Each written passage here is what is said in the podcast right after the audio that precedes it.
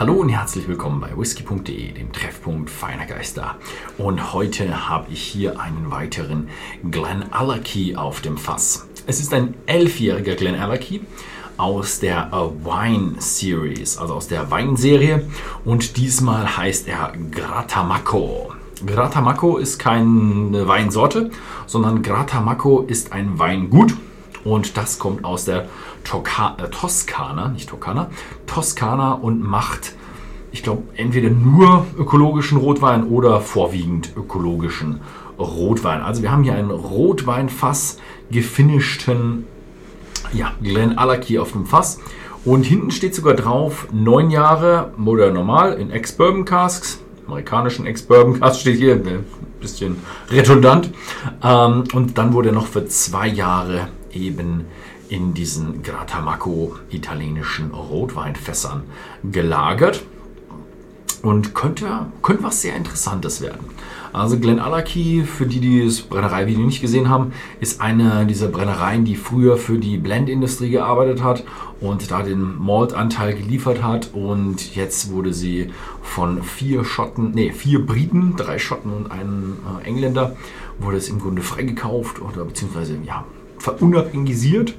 Und jetzt sind sie eine eigene Brennerei, die eben ein riesiges Fasslager hat und sehr schöne, auch alte Abfüllungen ähm, rausbringen kann. Und wir sehen jetzt eben immer mehr schöne Fass-Finishes, weil sie eben schon ältere Bourbon-Fass gelagerte Whiskys haben und dann immer noch coole Fass-Finishes rausbringen können. Also hat man für eine neue Brennerei, die vorher, also nicht neu, aber eine neue eigenständige Brennerei, hat man super tolle Auswahl. Das ist eine Bereicherung für die Whisky-Industrie und alle Whiskys sind, soweit ich weiß, ich glaube, ich glaube schon, vielleicht gab es früher mal ein paar alte, äh, alle sind ohne Kühlfilterung, ohne Färbung und äh, ich glaube auch ziemlich fast alle 48 Prozent. Ich glaube, es gibt ein paar Castings, die ein bisschen höher sind. Aber hochprozentiger als den, der Durchschnitt und richtig schön gemacht. Und ähm, ich glaube auch fast alle haben auch eine Altersangabe. Also richtig schönes Ding. Mhm. Und was mir auch bei Glen Allerkey immer so gut gefällt, ist, die haben ihr, ihr Wash haben die wirklich zu Ende fermentiert. Also die haben Fermentationsdauer, als ich da war, haben sie gesagt zwischen 90 und 110 Stunden, je nachdem wie es Wochenende liegt. Und sie wollten aber ein bisschen runtergehen. Der hier ist aber jetzt natürlich elf Jahre alt, deswegen wird er immer noch mit den damaligen äh, 110 Stunden Fermentation. Oh, ich kann euch nochmal das, die Flasche kann ich nochmal zeigen. Obwohl die Flasche ja man kennt sie, die Glen Allerkey Flasche. Für alle Anfänger, so sieht eine Glen Allerkey Flasche aus. Und Allerkey. Mhm. Und ja, schönes Ding. Der Whisky ist ein gutes Stückchen röter als ähm, die normalen Whiskys. Also er hat so einen so Ruby-Touch, also so ein bisschen so ein rubinrotes, kleinen rubinroten Einfluss hat er definitiv. Mhm. Uh, und da merkt man sofort, also da ist, da ist Wein drin, da ist Traubensaft drin. Mhm. Und der ist, also ist komisch, denn er riecht eher wie so ein blumiger Weißwein als ein, eher ein, als ein Rotwein. Also vom Geruch her würde ich mal sagen, das ist einer der eher lieblichen Rotweine. Ich kenne die von Grata Marco nicht, vielleicht sind die total schwer und der kommt hier einfach nicht rüber. Und das ist noch vom, vom Ex-Bourbon-Fass oder vom Brennereicharakter. Aber so wie es ich habe, ist der so, ja, frische Früchte, viele Beeren, viele Trauben. Erinnert mich auch so ein bisschen so an meine Zwetschgen.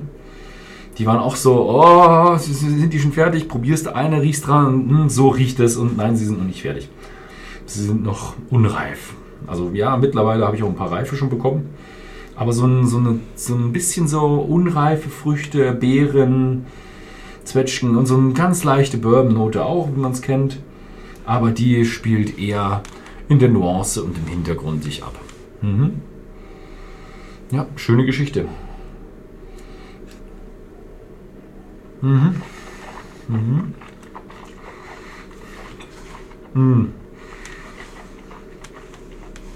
Wow, ein Geschmack auch schon sehr stark auf der Weinfassseite. Also man merkt, hm. Trauben, Beeren, aber auch so frische Früchte, Pfirsiche, hat auch so eine gewisse Süße, aber die kommt dann eher so ja, ein bisschen Honig, bisschen Wiese, bisschen, nein, nicht Wiese, nicht kräuterig, kräuterig nicht, sondern eher so blumig, Blumenwiese mhm. und frische, frische, frische Früchte. Mhm. Ja, schmeckt so ein bisschen so wie, auch hat so einen leichten säuerlichen Touch dazu, was man so von den frischen Früchten auch kennt. Also es erinnert mich extrem stark an frische Früchte. Aber er ist toll. Also er ist, er ist schön. Er ist stark auf dieser Frischfruchtseite, aber er ist nicht komplett da. Man schmeckt schon noch ein bisschen was von, von der Eiche, ein bisschen was vom, vom Bourbonfass. Mhm. Mhm. Mhm.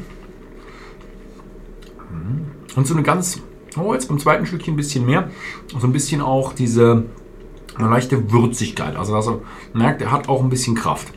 Also ist ein schon ein ausgeglichener Whisky, wo man merkt aber, ja, der Schwerpunkt liegt dann eher auf dem Weinfass. Also ein schöner Weinfass gelagerter Glenallachie, frische Früchte, das ist, was man hier kriegt. Wer sich da angesprochen fühlt, auf whisky.de gibt es den natürlich zu kaufen. Ähm, es ist nur ein Small Batch, soweit ich das weiß. Ich bin mir nicht sicher, wie lang der hier verfügbar ist. Schaut einfach mal bei whisky.de auf der Shop-Seite vorbei, da steht sicher nochmals da. Ansonsten vielen Dank zum, äh, fürs Zusehen und bis zum nächsten Mal.